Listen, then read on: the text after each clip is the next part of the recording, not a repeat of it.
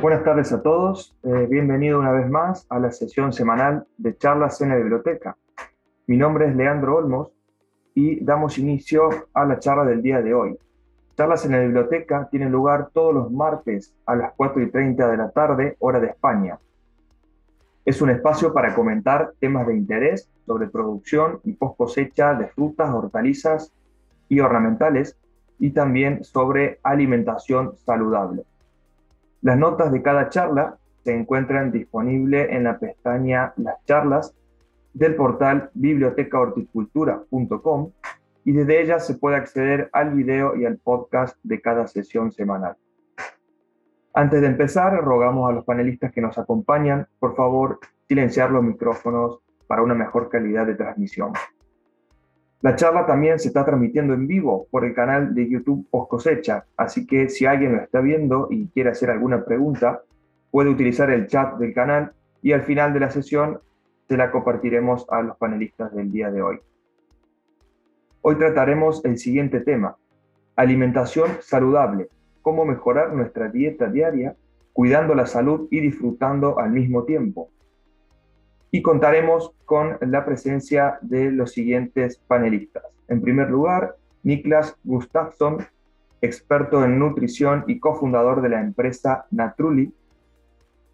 Montaña Cámara Hurtado, catedrática en el Departamento Nutrición y Ciencia de los Alimentos de la Universidad Complutense de Madrid y Pere Papasei, CEO del grupo editorial SP3 y especialista en divulgación periodística sobre el sector hortícola, innovación, producción y consumo, con más de 40 años de experiencia.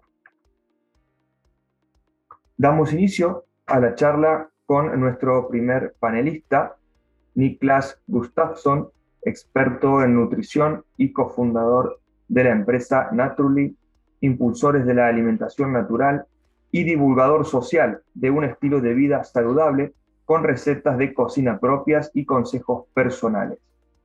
Bienvenido, Niklas. Muchísimas gracias. Gracias. Eh, en primer lugar, eh, os quería dar las gracias por, por invitarme a, este foro para hablar de una de mis pasiones, que es la, alimentación. ¿no? Eh, como acabas de decir, eh, soy cofundador de Naturally, una marca de alimentación saludable. Eh, tengo un máster de, nutrición y, en el fondo también soy, soy economista porque mis estudios son, son de, economía. Em, yo creo que em, la alimentación saludable es de lo más importante que hay en la vida. Y em, y llegar a esa alimentación saludable para mí es la alimentación natural, que es, que es para mí lo, lo, fundamental. En la sociedad hemos visto que, los intereses de la, alimentación, digo, de la industria alimentaria, nos, nos muchas veces nos distorsiona el mensaje. Y, eso es que a eso llega que nosotros eh, tomamos decisiones que no son siempre la mejor para, la salud. También hay que tener en cuenta que la industria alimentaria eh, tiene en principio sus intereses económicos, está por encima de todo, o sea, no se preocupan por nuestra salud, sino por vender más y vender a, con márgenes eh, más, más altos para conseguir la rentabilidad de la empresa. Em,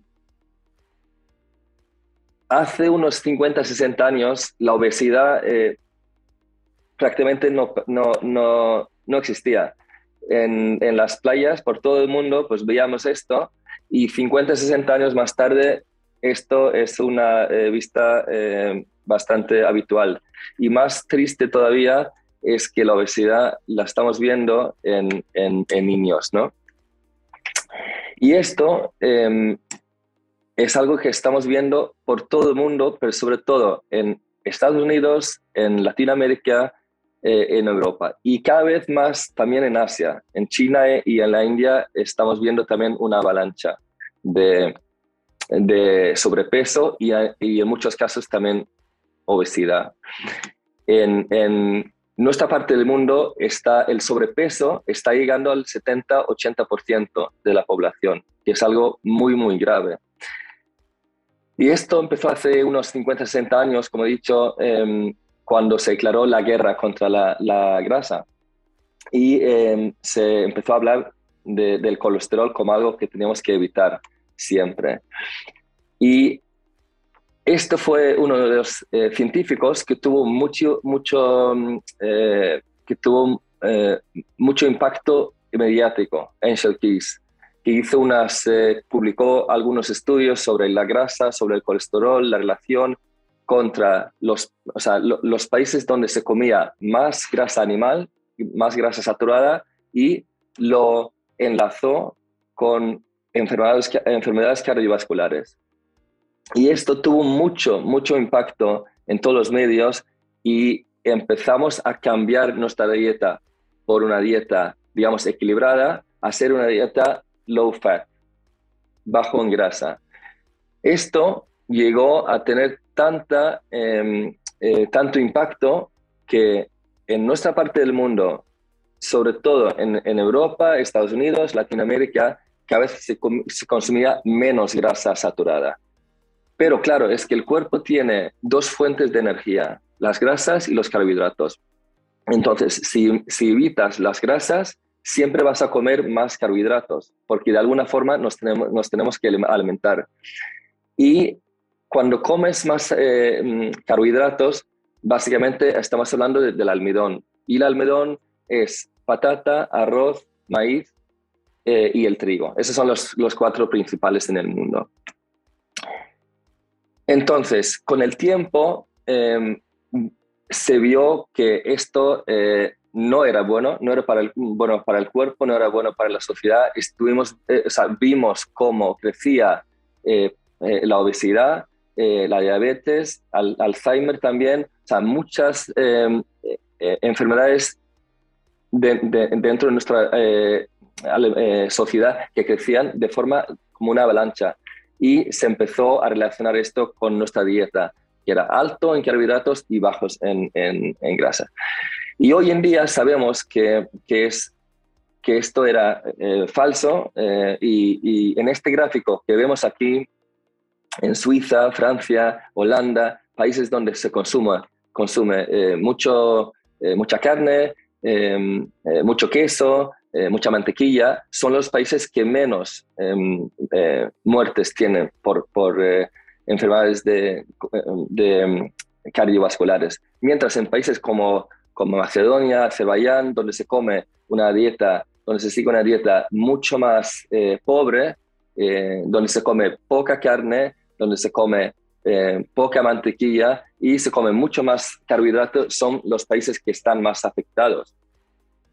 Entonces, hoy en día sabemos que, está mal, pero claro, llevamos 50 años comiendo mal y, una, eh, y también siguiendo las pautas de una industria eh, alimentaria que tiene mucho peso en todo lo que es eh, alimentación. Los nutricionistas han seguido, digamos, estas pautas.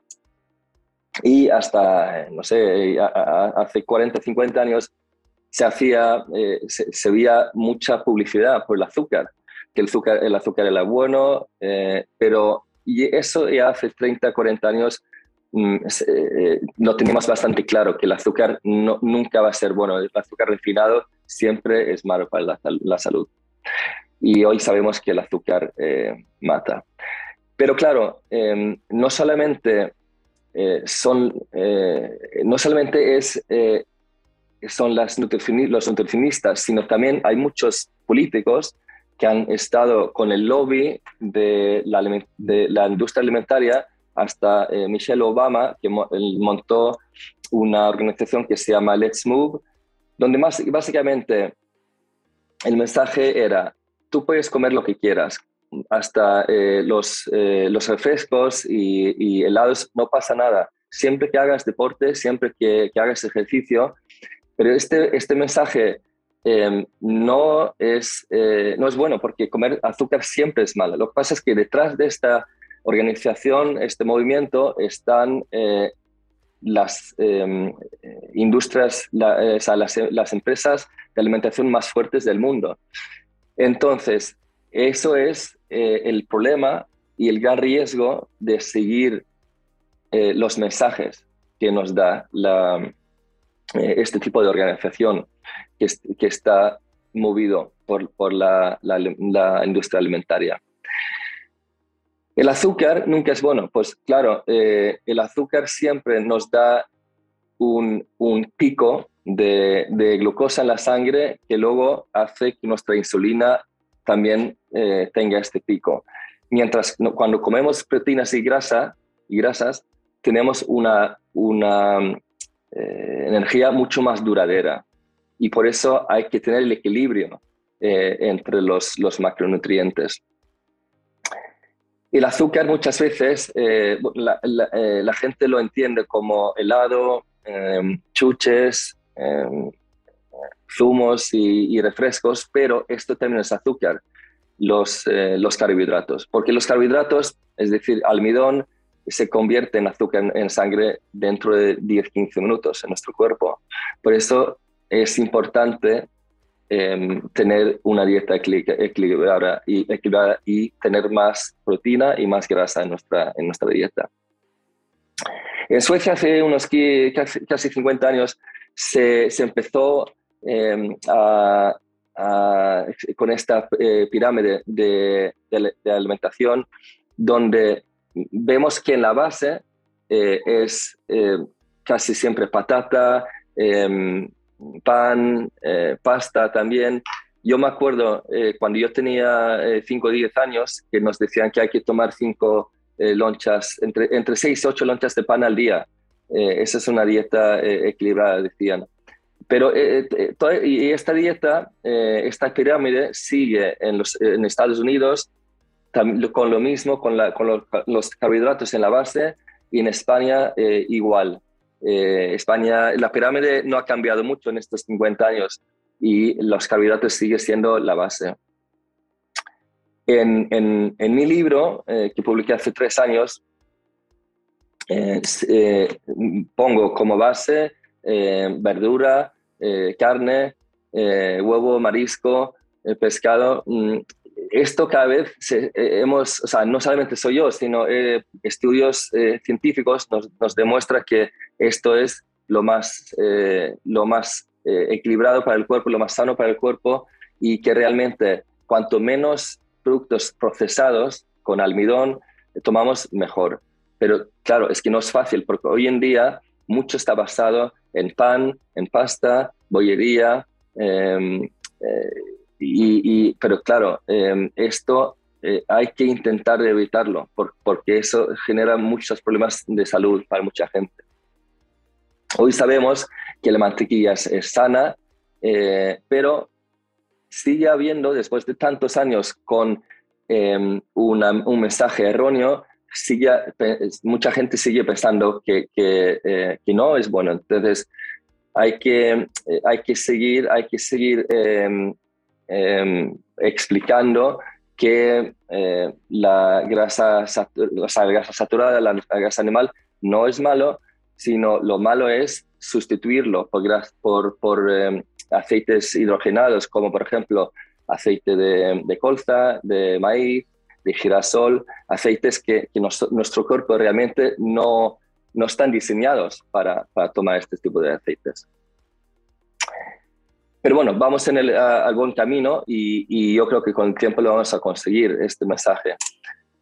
También es, es cierto que eh, para, para, perder peso, porque para muchos, eh, después de años y años comiendo mal, Em, pues es importante bajar de peso. Para bajar de peso, las dietas más em, exitosas eh, son las que tienen más proteína y más grasa y menos, y menos carbohidratos.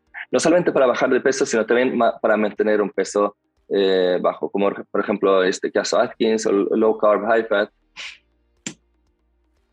Es importante entender que nosotros somos un, em, eh, genéticamente somos paleolíticos y el, tiempo que hemos sido, eh, que, hemos, desde los últimos 10.000 años, que hemos sido agricultores, es un tiempo muy, muy, muy corto en la, eh, en la historia.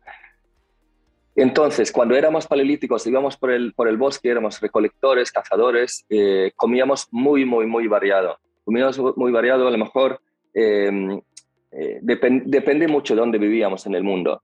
Pero yendo por el bosque, a lo mejor verdura, em, alguna fruta en verano, cazamos alguna paloma, un conejo, o si vivíamos cerca de la costa, pues el pescado, mejillón, ostra, em, marisco, pero muy variado y nunca, nunca teníamos un plato lleno de, garbanzo, un plato lleno de pasta o, lonchas de pan o patata. Nunca, nunca, nunca teníamos, esa cantidad de, sobre todo carbohidratos que tenemos hoy en día. Entonces, esa variedad la hemos perdido por completo y tenemos que volver.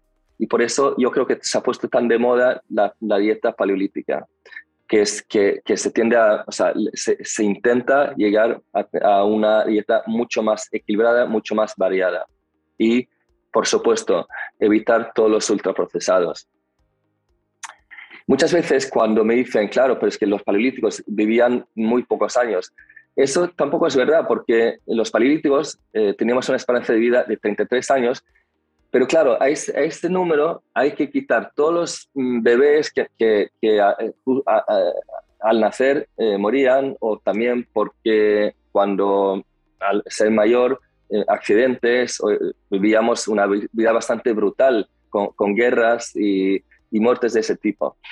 Sin embargo, cuando íbamos de, de, ser paleolíticos a ser agricultores, ahí sí que bajó la esperanza de vida muchísimo por, inflamación en el cuerpo, por, por, varios tipos de, enfermedades que están relacionadas con una, eh, con una dieta que realmente nuestro cuerpo no está eh, acostumbrado o diseñado. Y eh, cuando vemos, por ejemplo, pero es lógico, cuando veníamos de una dieta muy, muy variada, muy equilibrada, a ser una dieta donde solamente comíamos o, un plato de, trigo, por ejemplo, un porridge, o, en, Asia, de repente mucho arroz, o en Sudamérica, pues mucho, mucho em, mucha maíz. Pues esto sí que, que es, eh, llegó a, a, cortar nuestra vida mucho. Entonces, ¿qué, ¿qué, comemos? ¿Cómo volvemos a una dieta más equilibrada, más variada? Pues, por ejemplo, el azúcar refinado se puede eh, sustituir por, dátiles, por pasas, por, miel, eh, la harina de trigo se puede, se puede mm, sustituir por, harina de frutos secos, eh, harina de, almendra, de nuez, de, y también pues hay, tenemos los pseudo cereales, como por ejemplo la quinoa, amaranto, que también tienen muchos más eh, nutrientes y tienen menos antinutrientes, como el gluten que están generando muchísimos problemas. Muchísimos problemas. la leche, para los que son eh, alérgicos a la lactosa, pues se puede hacer leche de frutos secos, muy fácil. Los zumos son, son muy, muy malos, eh, tienen un, alto grado de azúcar y hay, hay que intentar evitarlos. Mucha gente piensa que los zumos son buenos, pero realmente cuando tú quitas la, eh, la fibra de la fruta es, eh, es un chute de azúcar eh, brutal para el cuerpo. Es muy fácil sobredosificar. Por ejemplo, fácilmente te bebes un gran em, vaso de zumo. Ese, ese zumo puede ser tres o cuatro naranjas, pero nunca te comes tres o cuatro naranjas. Es, por eso es tan fácil beber demasiado y consumir demasiado azúcar. Eh, los aceites refinados que, que, he comentado antes, aceites eh, malos para el cuerpo, hace 40 años se utilizaban para, para pintar, para la industria, hoy se utilizan para, para comer.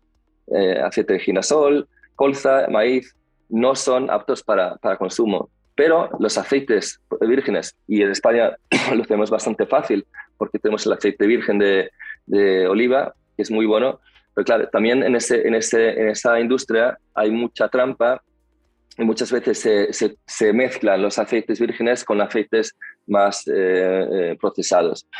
También la mantequilla, muy sana.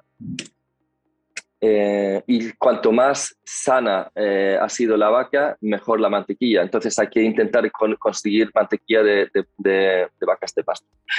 Las patatas fritas son, son malos en todos los sentidos porque es carbohidrato puro, es almidón puro con luego aceites malos. Entonces eso se puede sustituir con tiras de verdura, por ejemplo, al horno.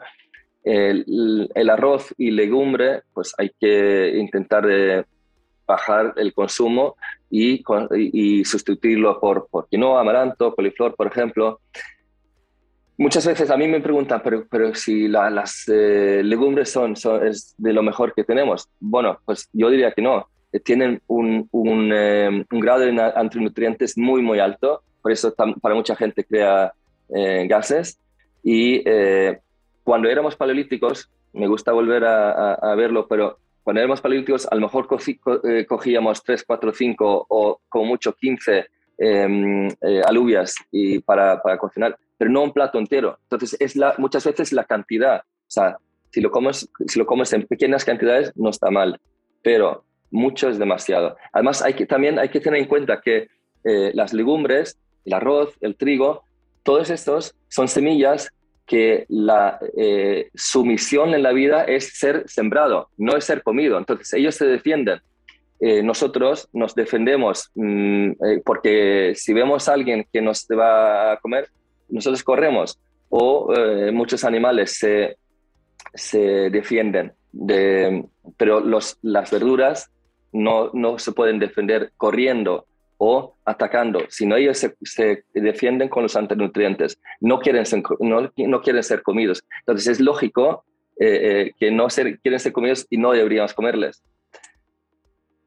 La patata se puede eh, sustituir por la batata, pero eh, también hay que tener en cuenta que, es, mucho almidón, es, em, te sube el, eh, la, glucosa en sangre, entonces hay que, hay que comer menos cantidad. Pero la batata tiene más nutrientes que la batata. Y por último, la, pasta, porque mucha gente basa su, su dieta diario en, pasta, pues se puede sustituir con tiras, de verdura o tiras de calamar. Aquí. Bueno, este son aquí en casa haciendo tiras de, de, batata eh, en, vez de, en vez de pasta, mi hijo mayor. Aquí algunos ejemplos de cosas que pongo en, mi Instagram, eh, eh infographics, infografías, eh, por ejemplo, el, porque mucha gente eh, piensa que el huevo es bueno. Para mí el huevo es de lo mejor que hay, es el eh, multivitamínico natural que tiene la, eh, la naturaleza. Y cuando viajo, sobre todo cuando, en Estados Unidos, la gente tiene manía con la, con la yema. Cuando la yema realmente es, lo más es, es, la parte que más nutrientes tiene. Em, he visto a gente hacer tortillas con, con la clara y la clara es lo que menos nutrientes tiene. Aquí la clara está para proteger la yema. La mantequilla, la margarina, bueno, pues antes lo comenté, la mantequilla, pues eh, la margarina es de lo más procesado que hay en, en, nuestra, en nuestro supermercado. Se hace de, aceites eh, malos, eh, hidrogenados, con, y, la margarina se consigue con, esa, con esos aceites con mucha presión, mucha, mucho, mucho calor, y eh, el, el, el, resultado es una crema que se parece a la crema de zapatos, no tiene, no tiene nada, no tiene no color, no tiene nutrientes, no tiene sabor. Entonces a eso eh, se, añade eh, vitaminas minerales, se añade color, se añade sabor y se consigue un, un producto que se parece a la mantequilla, es una mantequilla falsa y se vende a un precio básicamente parecido a la mantequilla pero hay que evitarlo. Y, lo interesante es que eh, los últimos 10 años eh, se se o sea, la gente empieza a entender eh, que la margarina no es tan buena como se pensaba hace 30, 40 años y la venta de, mantequilla ha crecido muchísimo. Algunos ejemplos de, de, cosas que nunca utilizo en mi, en mi, en mi cocina. ¿no? ya he comentado los, los aceites, el azúcar, Em, algunas cosas eh, obvias, ¿no? Eh, como, como por ejemplo los eh, edulcorantes son, son malos, los GMOs, también la carne falsa, fake, meat. Y em, bueno, estas son, son infografías que, que, suelo poner en mi, en mi Instagram. Y también es, es, bueno porque hay mucho debate, hay muchos a mucha interacción, mucho engagement y gente que me pregunta, pero ¿por qué? ¿Por qué la soja no? Etcétera. Y es, es interesante, pero no voy a eh, profundizar en esto porque no, no termino nunca. eh, no solamente estamos hablando de nutrición, o sea, para, para tener una vida saludable, eh, equilibrada, pues mm, hay muchas cosas. El ejercicio, el ayuno intermitente, que cada vez se, se, ha puesto muy de moda.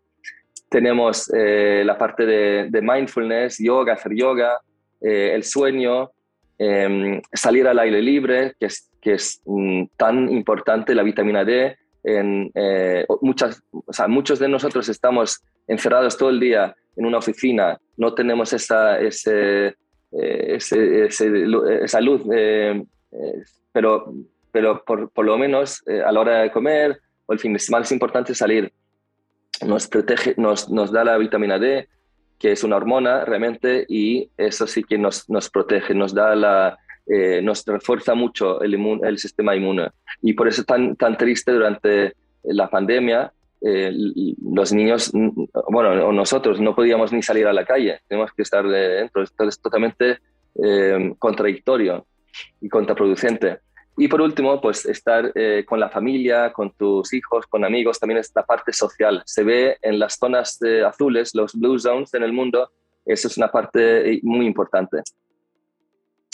Y eso es todo. Muchísimas gracias eh, por, por, seguirme. No sé si estoy dentro de la, del tiempo. Muchísimas gracias a ti, Niklas. Eh, excelente la presentación, muy interesante. Creo que he aprendido varias cosas, así que bueno, ahora implementarlas. Eh, bueno, seguimos con lo que es la presentación de hoy. ahora vamos a comentar brevemente bueno, algunas noticias que se han publicado en nuestros portales eh, y que consideramos de interés para nuestro público lector. Vale. Bueno, en primer lugar, eh, yo voy a comentar esta noticia que está publicada en el portal tecnologiahortícola.com y básicamente es, bueno, es un artículo que ha sido publicado eh, por ANOVE, la Asociación Nacional de, Obtentores Vegetales de España, y lo que se comenta aquí es los beneficios que se han obtenido a lo largo de los años por la eh, modificación de variedades, el mejoramiento varietal de, tomate en este caso. Eh, el artículo habla de los beneficios eh, económicos, sociales y ambientales que se han logrado en los últimos 50 años. Y, por ejemplo, en lo que es lo, que respecta a lo económico, principalmente hace hincapié en el aumento de la producción. Por ejemplo, en el año 1970 eh, en España, eh, un, productor normal producía 25 toneladas por hectárea, mientras que en el año 2018 se ha logrado producir hasta 85 toneladas por hectárea, lo que habla también de mayor toneladas exportadas. Y en lo que respecta a los beneficios ambientales, eh, el artículo comenta que siguiendo la estrategia europea de la granja a la mesa, se espera que para el año 2050 se reduzca en un 50% el uso de fitosanitarios y se reduzca en un 20% el uso de fertilizantes. Y bueno, también hay otros beneficios, como por ejemplo mayores puestos de trabajo y eh, que se ha buscado en los últimos años, principalmente en el tomate, aumentar el sabor del, del fruto y aumentar la calidad nutricional con eh, la presencia de mayor cantidad de antioxidantes. Así que bueno, quien quiera leer más eh, y hacer más eh, en profundidad esta noticia la encuentra en el portal tecnologiahortícola.com. Y ahora vamos a continuar con la siguiente noticia que eh, va a comentar Alicia Namesni. hola, buenas tardes a todos. les pido disculpas porque tengo un problema con la cámara, pero os cuento. Hemos elegido estas noticias vinculadas a lo que estamos hablando hoy como os comentaba, nuestra editorial también trata de todo lo que es el tema producción, como ha mostrado Leandro. Entonces creemos que el tema sacar partido de los residuos vegetales forma parte de, bueno, del interés de una industria moderna y por otro lado los intereses medioambientales. La publicación que, que vemos en este momento en la pantalla, que es revalorización de los subproductos de la industria de transformación de vegetales, lo que busca es analizar el uso potencial que tienen los ingredientes en la industria eh, alimentaria de los subproductos, en este caso, en el caso de este artículo, vitivinícolas, citrícolas, pulpas de frutas y crucíferas. Los autores eh, son todos ellos, eh, bueno, están encabezados por Maribel Badías y son todos ellos eh, investigadores del IRTA. Y este mismo grupo de investigadores básicamente tiene publicado otro artículo también en Biblioteca de Horticultura, que es el potencial de los coproductos vegetales en el desarrollo de productos innovadores. En ellos, en este artículo, se analiza la estrategia PAI, que significa Productos Alimentarios Intermedios de valorización de los subproductos. Los PAI son aquellos ingredientes o productos complementarios que cumplen unas funciones específicas por las cuales se incorporan a los alimentos en los procesos de elaboración. Gracias a su incorporación en la formulación de los productos terminados, pueden dar lugar a mayor valor añadido eh, entendemos que estos son aspectos que tienen interés tanto desde el punto de vista de aprovechamiento de residuos como de una mejora nutricional en los grupos de, que lo necesiten. ¿sí? No necesariamente los alimentos tienen que ser enriquecidos si tenemos una buena dieta. Eh, esto era lo que quería comentaros. Muchas gracias. Bueno, muchísimas gracias a ti, Alicia. Eh, queda una noticia Sí, esta, eh, esta noticia es la que os comentaba, eh, el potencial que tienen los coproductos vegetales de incorporarse, bueno, esta es la portada de la publicación que os comentaba, el potencial que tienen los coproductos vegetales de incorporarse en la elaboración de otros productos y enriquecerlos. En ambas publicaciones las podéis encontrar en Biblioteca de Horticultura. Perfecto, muchísimas gracias, Alicia. Y bueno, hemos llegado a lo que es la ronda de preguntas y coloquio, donde ahora intercambiaremos, bueno, preguntas, respuestas, comentarios con nuestros panelistas eh, invitados. Eh, así que se encuentra Pere Papaseit eh, conectado. Pere, ¿nos escuchas ahí? Ahora os estoy escuchando y os estáis escuchando vosotros, ¿verdad? Perfecto. Muy bien. No, creo, Leandro, que primero sería interesante escuchar a la profesora Montaña Cámara. Bien, damos paso que su, Montaña. su visión de la alimentación saludable. Perfecto. Muchas, gracias, Pere. Adelante. Muchas gracias. Muy buenas tardes a todos. Eh, lo primero que quiero es agradecer la invitación a formar parte de, esta sesión de charlas en la biblioteca, que es mi primera experiencia con vosotros y realmente muy gratificante. Y, bueno, muy interesante la, presentación que nos ha hecho Niklas Gustafsson. Y coincido en muchas cosas y en otras, bueno, pues eh, tengo una visión un poquito diferente, ¿no?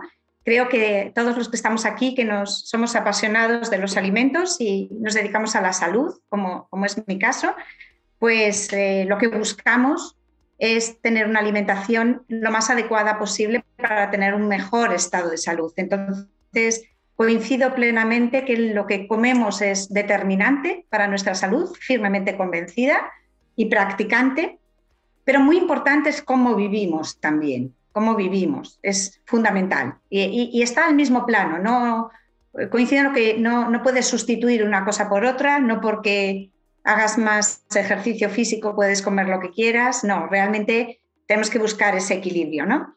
Pero ciertamente no somos como éramos. Eh, es verdad que en el, si hacemos ese recorrido histórico, pues hace mucho tiempo, o sea, hace muy poco tiempo que, hemos, que vivimos con la agricultura, pero los cambios que han supuesto eh, ese proceso, esa civilización, digamos, domesticación de especies y demás, han supuesto unos cambios de vida y de tecnología asociados y derivados tan importantes que hacen que, la cuantificación o la comparación en años no, sea tal, ¿no? eso, es, eso es así.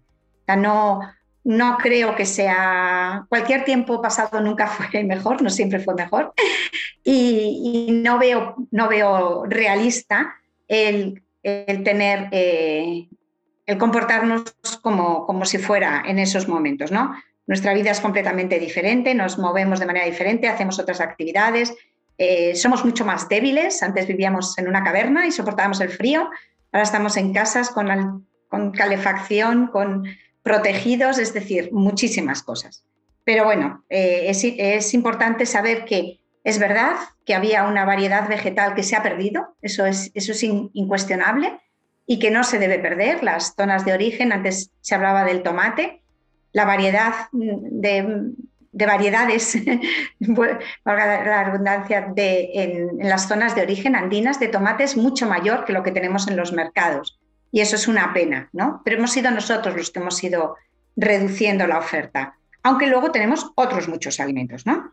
Eh, coincido también en el mensaje de que debe haber un equilibrio entre los, los macronutrientes, pero eh, aquí hay que volver a que es verdad que la grasa es el principal nutriente energético, son 9 kilocalorías por cada gramo, hidratos de carbono o proteínas son solo 4, pero la realidad es que no, no estamos en una época de carestía, es decir, tenemos alimentos. Antes, cuando no los teníamos, eh, el hombre necesitaba utilizar las grasas como elemento energético porque no sabía, y acumular grasa porque no sabía cuándo iba a volver a poder consumir. Pero ahora podemos comer alimentos cinco veces al día. Entonces, debemos adecuar eh, la ingesta de nutrientes en función del gasto, porque un gasto, una ingesta excesiva, esto es al contrario de lo que ocurre con el dinero y los bancos, pues juega en nuestra contra, ¿no? Entonces, lo que estamos haciendo quizás es eh, no ser equilibrada esa, ingesta de nutrientes y juega negativamente en nuestra salud. Pero como la medicina avanza mucho, pues nuestra esperanza de vida también es muy elevada. Entonces, eh, es verdad que las grasas son muy importantes, hay ácidos grasos esenciales que son fundamentales, ¿eh? pero que sea nuestra única fuente energética hay que tener cuidado cuando no la necesitamos. O sea, sí, sí la vamos a necesitar. El problema es que tenemos una vida muy sedentaria y entonces si esa energía que estamos acumulando luego no la utilizamos, pues juega en nuestra contra en el organismo. ¿eh? Entonces, pues hay que tener ahí ese equilibrio. Coincido en que eh, los alimentos muy refinados, pues los azúcares refinados deben mm, eh, disminuir la ingesta porque podemos tener otros productos. Estamos hablando, ah, se ha mencionado muy interesante, muchos productos que confieren sabor dulce a los alimentos sin necesidad de ir al azúcar puro o refinado, ¿no?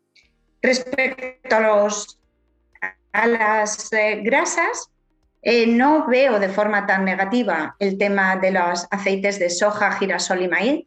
Son aceites refinados, no son aceites hidrogenados. Es diferente el tema de la margarina que el de los aceites eh, estos vegetales. Por supuesto, la grasa de elección para mí es el aceite de oliva virgen extra. Estamos en España y, y además pues con unos precios muy competitivos y, con una calidad y un, beneficio para la salud que me parece muy, muy interesante. Eh, es por ello que, soy quizás un poquito menos pesimista o alarmista en, algunas cosas, eh, porque bueno, creo que se puede llegar a un, equilibrio. Eh, solamente mencionar que en el caso de los antinutrientes, hay, aquí hay que ser un poco yo nunca tacharía el gluten como un antinutriente. Eh, los antinutrientes sí son, por ejemplo, compuestos que, pues el ácido oxálico que bloquea el calcio, los inhibidores de proteínas, pero el gluten es un compuesto que realmente puede ser dañino para unas personas que tienen un problema, pero no para otras. O sea, aquellas personas que no tengan eh, ningún problema en la digestibilidad del gluten, el eliminar todos los alimentos que lo contienen, lo que hace es que su dieta está empobrecida. Y además, industrialmente esos productos sin gluten, muchos tienen un, precio más elevado. si no hay una necesidad, igual que la lactosa, si una persona no puede digerir la lactosa, pues evidentemente tiene que optar por otros productos, pero eliminarlo para una persona que no tiene problemas, pues eh, creo que sería limitar, cuando creo que cuanta más variedad de productos eh, alimenticios o naturales, pues serían mejor. Coincido con la necesidad de educar para, la salud. Muy importante lo que se ha mencionado del huevo. Es absurdo demonizar el, huevo. Se demonizó y hubo que volver para atrás. Justo en la yema es donde están eh, pues eh, grasas interesantes, vitaminas, entonces los huevos, la proteína, la referencia de proteína es el huevo, o sea, como bien ha dicho Niklas, es, un producto muy interesante, claro que sí, es, el equilibrio, yo creo que ni, ni demonizar ni, abusar, ¿no? Entonces, bueno, pues eh, creo que este es un tema muy interesante, muy interesante eh, no soy tan negativa, mi visión de la industria alimentaria no es tan negativa. Yo lo que intento es trabajar mucho con la industria porque eh, poner, abordar los problemas de nutrición, porque cuanto mejor sean los productos que nos ofrece la industria, mejor será la salud de todos, porque nuestra dieta no está basada solo en productos frescos. Entonces creo que es importante transmitir las preocupaciones ayudar a, las administraciones públicas a que se regulen aquellos aspectos, como bien has dicho, pues el tema del azúcar, ya hay unas estrategias para reducir, para penalizar, para que esos alimentos que se formulan contengan menos azúcar. Y todas esas iniciativas, yo creo que, yendo de la mano o trabajando de forma conjunta se pueden abordar sin, sin pensar que nadie tiene la culpa de nada. Yo creo que cada uno en su, en su ámbito pues evidentemente que la industria quiere ganar dinero, por supuesto, en cualquier ámbito, en los de los coches, aviones o alimentos, pero, pero tienen una responsabilidad, que es que esos alimentos son los que consumimos todos. Y yo creo que hay que, por lo menos intento trabajar en colaboración para que esos alimentos, en la medida de lo que yo se pueda transmitir, sean lo mejor posible. Y claramente, pues lógicamente, el, el consumir alimentos frescos frutas, verduras, eh, los mariscos, los pescados, pues maravilloso, maravilloso. Es que esa es, nuestra, nuestra riqueza. ¿Eh? Estamos además en un país que tenemos muchísima costa, muchísimos productos vegetales y, y muchos productos, con lo cual la riqueza de nuestra alimentación pues puede ser realmente muy variada. Así que intento ser, bueno, un poquitín menos pesimista. Quizás eh, eh, estoy todo el día con, los jóvenes e intento, bueno, pues poquito a poquito ir aprendiendo y, modificando y, viendo que, que nuestra salud sea lo mejor posible, pero que nuestros alimentos también lo sean, claramente. Esa es mi, mi visión así. Y me han parecido muy interesantes los ejemplos que habéis comentado de la mejora varietal, del tomate. Es un producto con el que yo he trabajado mucho y tengo un cariño muy especial, así que me, ha gustado mucho. Y también los subproductos de los cítricos. También es muy interesante y, son productos industriales, mi clase, pero si de algo que se va a eliminar se puede obtener algo, pues no toda la transformación es mala. Considero que, se puede intentar buscar alguna actuación positiva. Así que bueno, pues esa es en líneas generales mi, visión de, la temática en la que todavía nos queda pues mucho para aprender y, que seguimos todos interesados en ello. Muy bien, Montaña, muchísimas gracias también por tu interesantísimo aporte. Eh, no sé, Pérez, si tú quieres agregar algo al respecto también. Sí. Bueno, a mí me has presentado como, como divulgador, como divulgador en la, en la industria hortícola y mi intervención yo creo que me toca hacer, de, hacer una mirada, una mirada a las, profesiones que estamos involucrados en la, en la industria hortícola, en la industria de las frutas y verduras. Eh, hubo unos años que me interesé y me interesé, me involucré en la promoción de, las frutas y verduras dentro del, gran mercado de la, de la alimentación. Y promocionar frutas y verduras pues me llevó evidentemente a, la alimentación saludable. Eh, la alimentación saludable, la, la, promoción de las frutas y hortalizas es un tema que interesa, pues interesa a todos los públicos, o sea, a todos los públicos eh, somos hoy en el Mediterráneo, en todo el mundo, somos eh, consumidores de productos frescos y en cierta manera los ciudadanos lo, relacionamos con la alimentación saludable. Pero desde la industria de la horticultura, eh, desde la industria de la, producción de frutas y hortalizas, pues claro, este aspecto eh, nos interesa mucho más que como consumidores, nos interesa como productores y nos interesa como, como industria. Entonces, este es el, primer aspecto de, de, de, mi visión de que la alimentación saludable para los productores de frutas y hortalizas no es solamente lo mismo que el resto de los, ciudadanos, el resto del, público, sino que para ellos es, es eh, su mercado y el, valor que, que, tienen los productos que, que, en esta industria producimos. ¿no? Entonces, si miramos a las tiendas, si miramos a las tiendas de alimentación, si miramos a, a la gente, y, les preguntáramos a la gente con, con, respecto a su alimentación, pues actualmente, en los años 2020 y sobre todo los dos o tres últimos años con, con la pandemia, pues nos encontramos que una cantidad muy alta de, de gente se declara pues, que le interesa la comida vegana, le interesa eh, incluso usamos la palabra flexitarianos, muy, una palabra que tiene mucho encanto. En realidad lo que pasa es que, mm, los nutricionistas y, y los, la gente que, que, saben de alimentación, pues todos nos dicen lo mismo, ¿no? Menos proteína y más vegetal. es, es, un mensaje que, que, me parece que hay mucho acuerdo en este mensaje, ¿no? Entonces, eh, la industria hortícola, ¿dónde aprender? ¿Dónde aprender a hacer las cosas mejor? ¿Dónde aprender a comunicarnos mejor con, uh, con nuestros clientes, con los consumidores? Bueno, pues últimamente yo creo que un sitio donde aprender muchas cosas es en la industria del bio.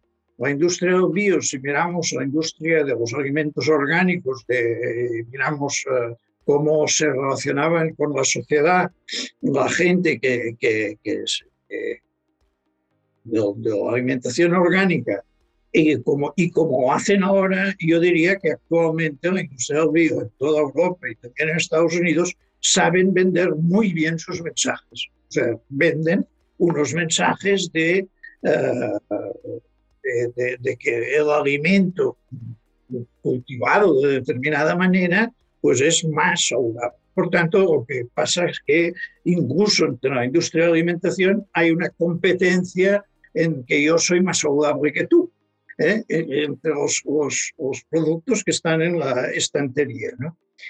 Eh, ¿Cómo hacen eso? Pues si nos fijamos en las ferias y nos fijamos dentro de las tiendas, es con productos procesados. O sea, no es, uh, la competición no está en el producto fresco, la, gran competición está en los productos uh, uh, procesados y en las formas de consumir estos productos, ¿no? en las formas en que estos productos se preparan para, para la gente. ¿no? Por tanto, ¿dónde aprender? Pues yo diría que hay que aprender a competir. Me parece que por ahí montaña ha apuntado también alguna cosa, a competir con los otros alimentos. O sea, en la tienda pues hay que eh, la alimentación, comer de todo, pues de una forma adecuada, pues puede, evidentemente puede ser muy saludable. Pues entonces en la industria de las frutas y verduras, eh, no solamente con decir que, que, comer frutas y verduras es saludable, sino que hay que, en las tiendas, hay que competir con otros alimentos.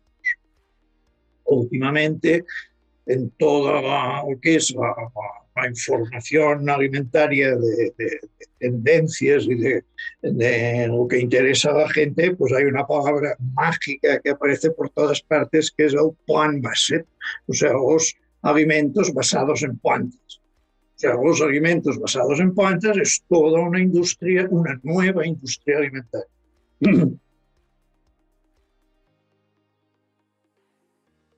Coincidimos, por tanto, que comer más frutas y verduras es bueno.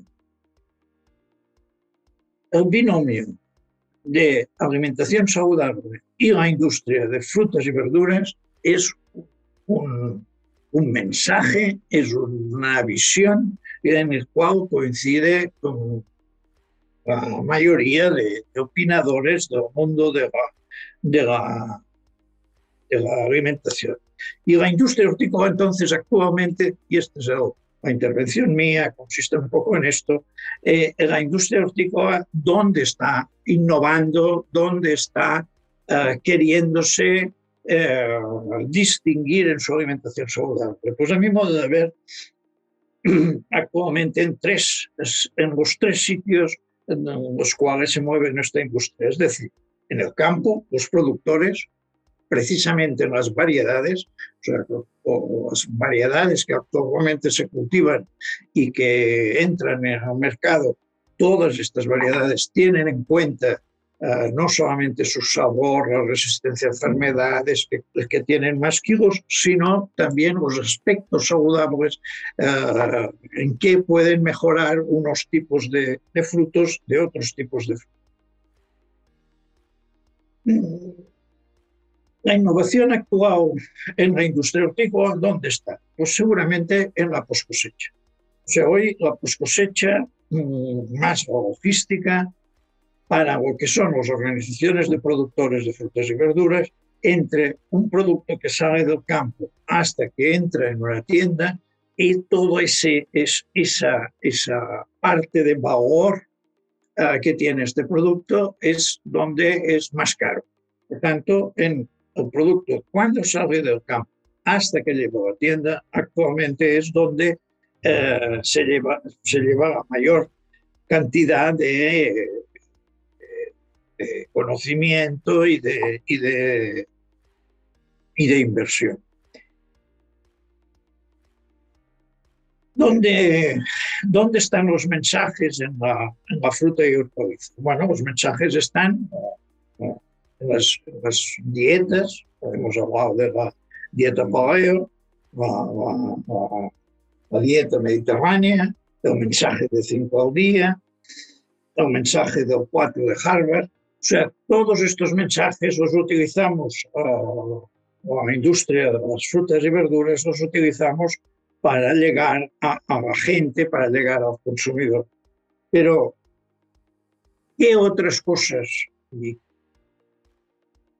están entrando en este momento? ¿Qué otras cosas son, entran de nuevo y que uh, interesan en la industria de las frutas y verduras? Pues a mi modo de ver, desde que estamos haciendo los tres o cuatro últimos años esta web de Actual Frubeck, lo que vemos que interesa a la gente, la ciencia mm, de la, de la, de la, de la industria, de la industria alimentaria, se interesa actualmente por la microbiota.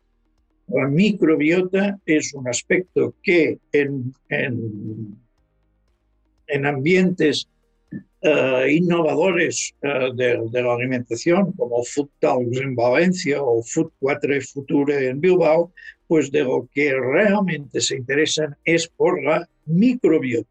Y por la microbiota entra un nuevo, un nuevo actor en la, en la alimentación saludable un nuevo actor y este nuevo actor que se une a los productores de frutas y hortalizas, más toda la cadena alimentaria actual, es la industria farmacéutica. O sea, la industria farmacéutica uh, ahora entra a través de la alimentación, entra a, en, uh, en todos los aspectos económicos y de actividades económicas que tienen que ver con lo que llamamos alimentación saludable desde ese punto de vista, desde ese último punto de vista que, que de esta visión rápida uh, de los diferentes aspectos de la, en que se mueve la industria hortícola, creo que la industria hortícola de los próximos 20 o 30 años van a, va a jugar papel muy importante el procesado de frutas y verduras.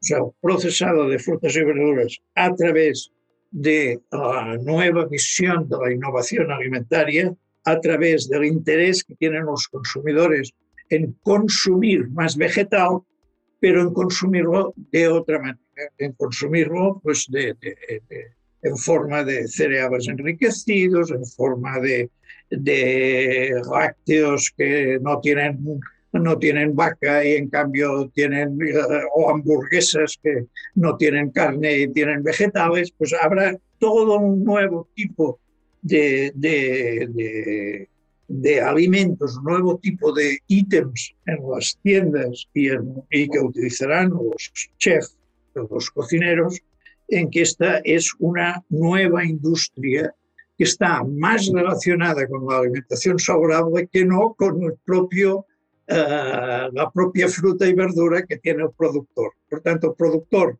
no solamente productor de frutas y verduras, no solamente pierde influencia en los mercados porque la distribución está muy organizada y él no lo tanto, sino porque la industria alimentaria actualmente eh, está cogiendo unas, unas visiones que el consumidor las está aceptando muy bien en cuanto a consumir productos vegetales, pero de otra manera. Esta es, de una manera muy rápida, uh, muchos mensajes de mi visión de la alimentación saludable para los actores de las frutas y hortalizas. Muy bien, Pérez. Muchísimas gracias también por tu interesante aporte. Eh, creo que había una pregunta de Pau. Bien, buenas tardes a todos. Primero todo felicitar a, a Niklas y, Montaña para, por, la, por la presentación y, y, las opiniones. Y un poco la, la duda que me ha surgido, un poco viendo la presentación de Niklas, he tirado 10 años para atrás, un poco cuando tenía 21 años y, éramos cuatro compañeros de piso que íbamos a comprar a Mercadona y llenábamos la nevera para todo el mes. Un poco viendo tus, tus infografías, ¿no? Tendríamos que haber tirado tres cuartos de la compra, un poquito. Entonces, claro, yo, yo he tenido una, formación a nivel de, de estos 10 años que me ha hecho cambiar mi nevera, ¿no? Pero, pero un poco, claro, yo voy ahora mismo a la nevera del vecino o voy a la nevera de, cualquier amigo y, veo el mismo panorama que, tenía yo hace 10 años. Un poco, y Niklas y Montaña, si, me si también puedes aportar, aportar un poco tu aporte, ¿cuáles creéis que serían los primeros pasos más urgentes que nuestra sociedad tendría que hacer para cambiar este panorama? Si quieres. Pero eh, me, estás preguntando a mí, ¿no? Sí, sí, a los, a los dos un poco, pero un poco es eso, a, ver qué, qué, podemos hacer de más, ¿no? ¿Cuál, cuál, ¿Cuáles crees que serían los primeros pasos que tendría que hacer nuestra sociedad? Si, irnos más a los colegios, si... Sí, a ver, em, eh, sí, es que em, es, es, una pregunta yo creo que, que, hace se hace mucha gente. podemos empezar leyendo tu libro, ¿no? sí, pero voy, a pero voy a intentar ser muy breve, ¿vale? Eh, porque entiendo que, somos muchos y entonces, eh, y también quería comentar un poco lo que me, lo que me acabas de, comentar, eh, Montaña. A ver, em, es que no es fácil, no es fácil hoy en día llevar una dieta equilibrada, variada, natural, porque lo que encuentro, o sea, el 80% de, la alimentación que encuentras en un Mercadona o en un eh, al campo, lo que sea, eh, el 80% es, eh, son, son ultraprocesados. El 60-70% tiene azúcar refinado. ¿Por dónde empiezas? Además, los niños hoy en día, ¿por qué, son, por qué tienen sobrepeso el, el, el 55% de los niños? Pues porque sus padres no saben que el, que el zumo de naranja no es bueno. Eh, por ejemplo, y que los yogures que hay en el supermercado, el, 90% de los yogures tienen azúcar. Eh, no lo saben, piensan que un yogur a lo mejor es algo, algo sano, algo bueno. A ver, y, y, y yo no soy, o sea, espero no, no aparentar tan pesimista porque, porque no lo soy. Eh, yo soy muy optimista, por eso no estaría con, mi, con mi Instagram cocinando todos los días. Y, y tampoco soy un anti-industria del todo, porque soy parte de la industria. Mi, empresa Naturally es una empresa de, alimentación em, intentamos hacer todo lo posible para que nuestros productos sean lo menos eh, refinados, lo, lo, menos procesados posible. Eso sí, pero pesimista eh, no, no, me veo. Además, siendo emprendedor, o sea, no llegarías muy lejos siendo pesimista, eh, emprendedor pesimista. Pero, eh, y también quería comentarte, Montaña, a ver, los, ¿por, qué es, ¿por soy anti aceites tipo girasol y maíz y colza y también soja? Pues porque, mm, y el ejemplo, mira, lo voy, lo voy a intentar de, de, describir con un ejemplo. Tú compras eh, un kilo de, maíz, un kilo de, girasol e intenta convertir eso en aceite. Es que es imposible. Tú necesitas una industria para hacerlo. Necesitas mucha presión, mucho calor para conseguir convertir ese kilo de, semillas de girasol en, aceite. Es que es imposible.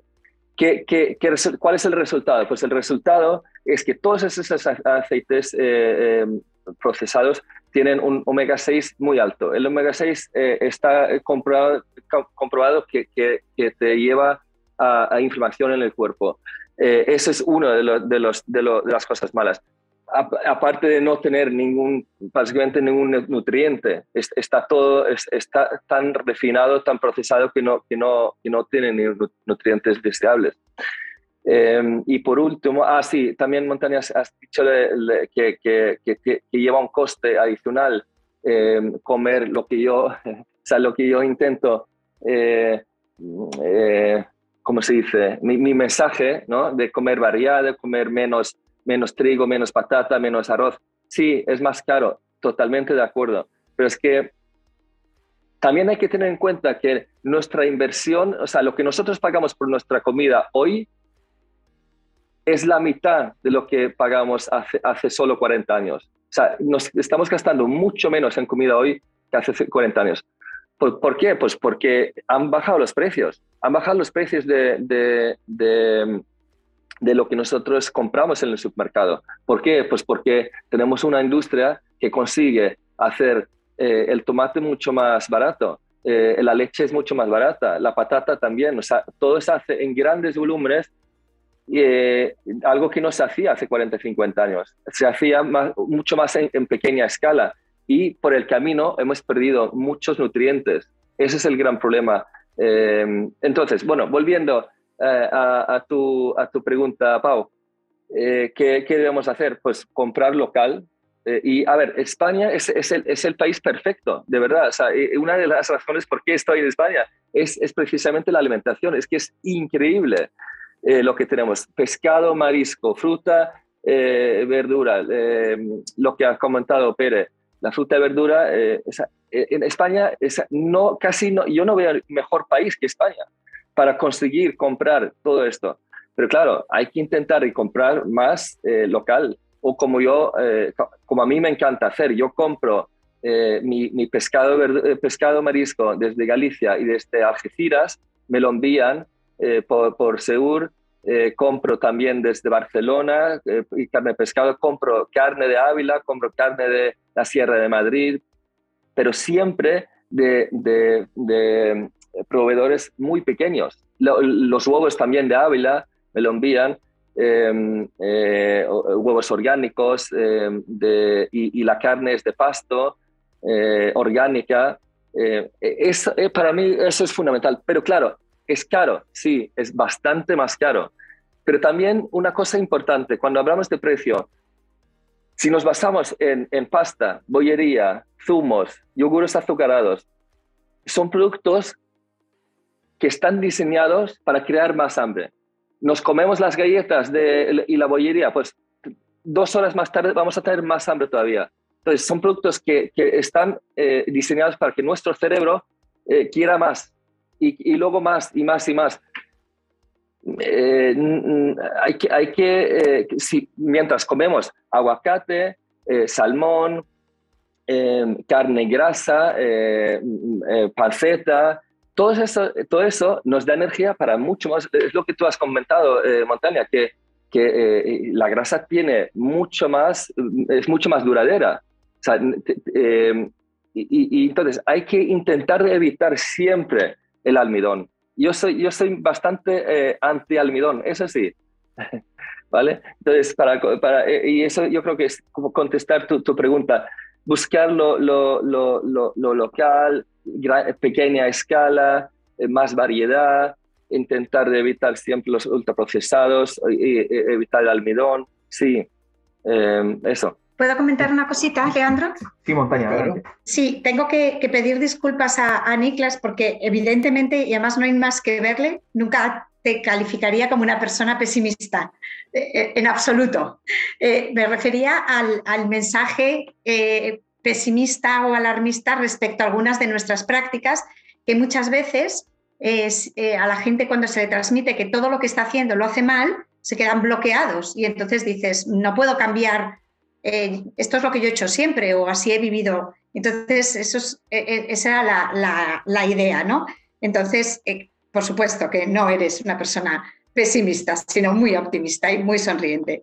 Eh, de acuerdo con el coste, creo que no se me ha entendido bien. Yo el coste de los alimentos nunca lo penalizo, todo lo contrario, creo que no hay mejor inversión que en alimentación. O sea, coincido, los alimentos son muy baratos, demasiado baratos muchas veces y, no le damos cada vez, estamos dedicando menos eh, porcentaje de nuestros ingresos a la alimentación y más al ocio, más a otras cosas que no digo que no estén bien, pero la, repercusión que tiene directa en nuestra salud es que es algo que, es incuestionable. Entonces, para mí no es un coste.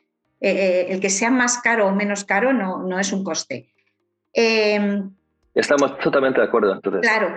Y lo que pueden existir y de hecho, pues tú mismo lo dices, tú tienes tus alimentos que, que, comercializas, que diseñas y, llevan un proceso.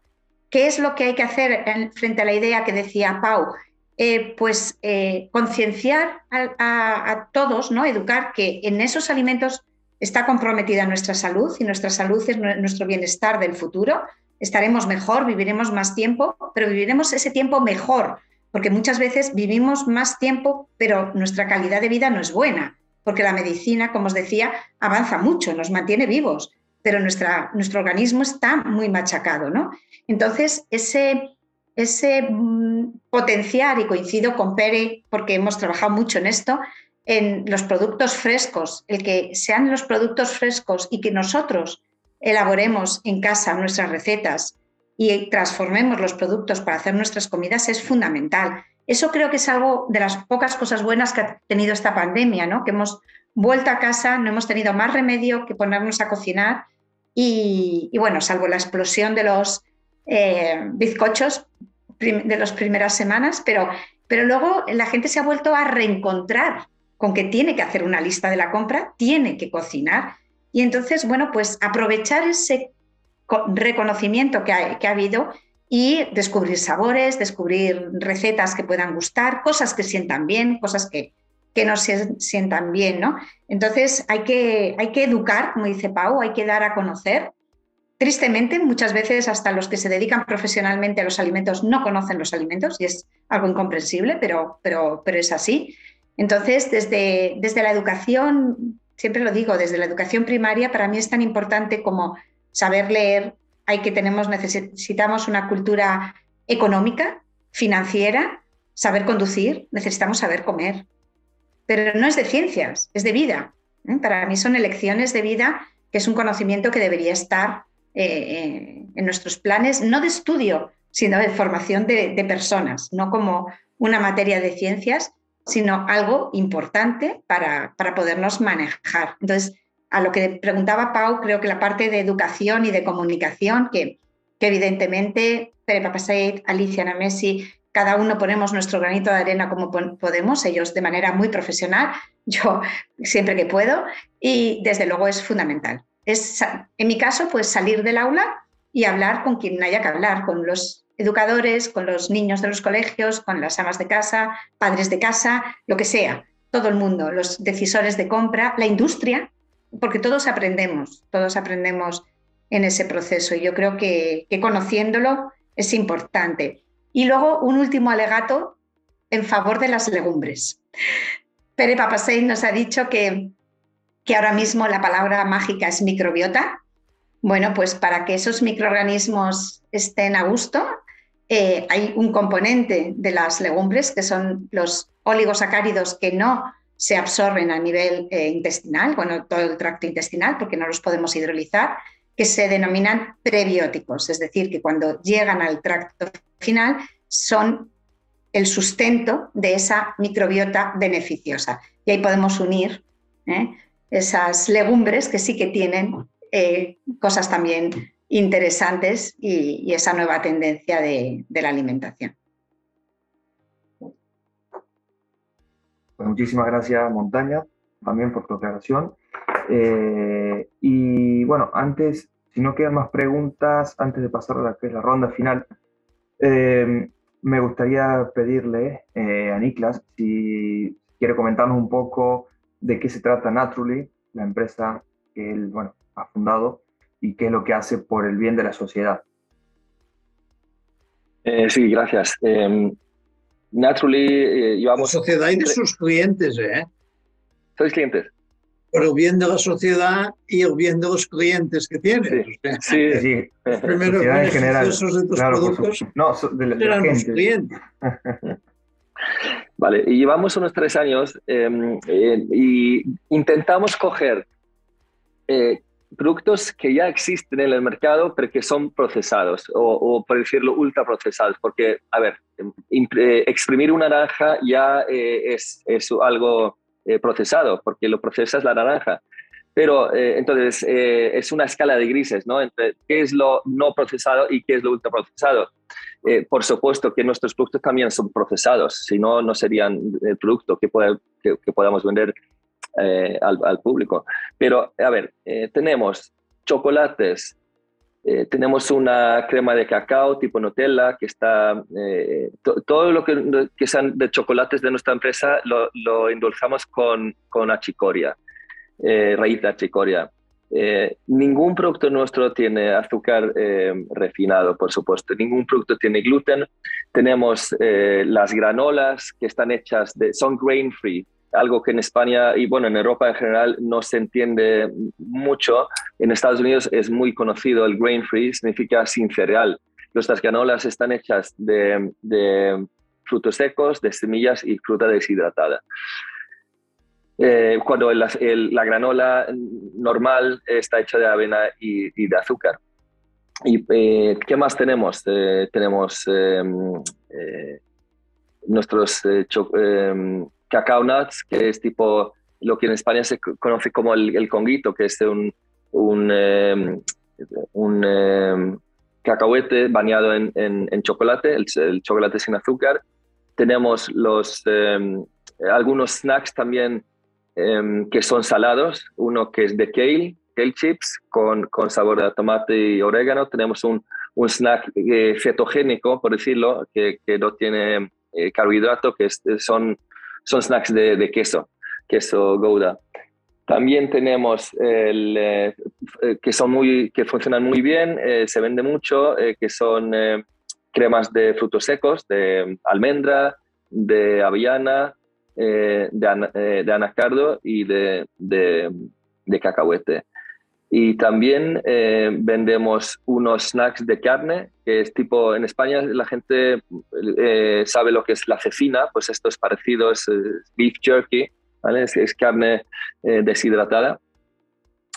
Y tenemos las proteínas, tenemos proteína de, de, leche de orgánica y tenemos proteína vegana también eh, orgánica. Eh, que está, eh, somos uno de, pocos, de verdad, en España que tenemos la proteína vegana y estamos vendiendo bastante en, online. En Carrefour, estamos en Carrefour, estamos en, Amazon. y estamos en, Canarias, por ejemplo, estamos en Dinosol. Cada vez estamos entrando en, más sitios. En, Herbolaris Navarro, y hace poco, pues hace medio año, también hemos entrado en, Italia. Em, y este año estamos decidiendo si entrar en Francia o en Alemania. Y eh, sí, eso, en, resumen, es lo que hacemos. Intentamos de, conseguir productos con, menos azúcar, nunca azúcar refinado y productos eh, saludables, naturales. Bien. Perfecto, Niklas. Muchísimas gracias. Eh, muy interesante, muy interesante lo que hace tu empresa. Bueno, así que invitamos a quienes nos están viendo a través de YouTube o quienes escucharán luego el podcast, a, bueno, a visitar el, sitio web y a informarse de, de, todo el catálogo que tenéis. Que si no, si no me equivoco eran más de 50 productos, ¿correcto? Sí, sí, exacto. Una cosa que, no, que se me olvidó mencionar antes, eh, eh, las recetas, eh, tengo un, un, surtido de recetas que los puedo colgar también en, si, para los que están escuchando y, si les interesa. Y eso también contestándote a ti, Pau, recetas muy fáciles de, que puedes hacer en casa. Y coincido, coincido con, con Montaña, que ha dicho algo muy importante, cocinar más. O sea, eh, hemos perdido totalmente la costumbre de estar en casa, cocinar con tus amigos, cocinar con tu familia. No hay nada mejor. Yo lo hago prácticamente todos los días y, me encanta y yo creo que cuanto más aprendes de la cocina, más divertido es. Exactamente, Niklas. Totalmente de acuerdo. Así que bueno, también invitamos a seguir a Niklas eh, a través de los canales de difusión como eh, YouTube, ¿no es cierto? YouTube tienes y cuenta de Instagram, ¿correcto? Sí, sí, eh, sobre todo Instagram y YouTube. Vale, perfecto.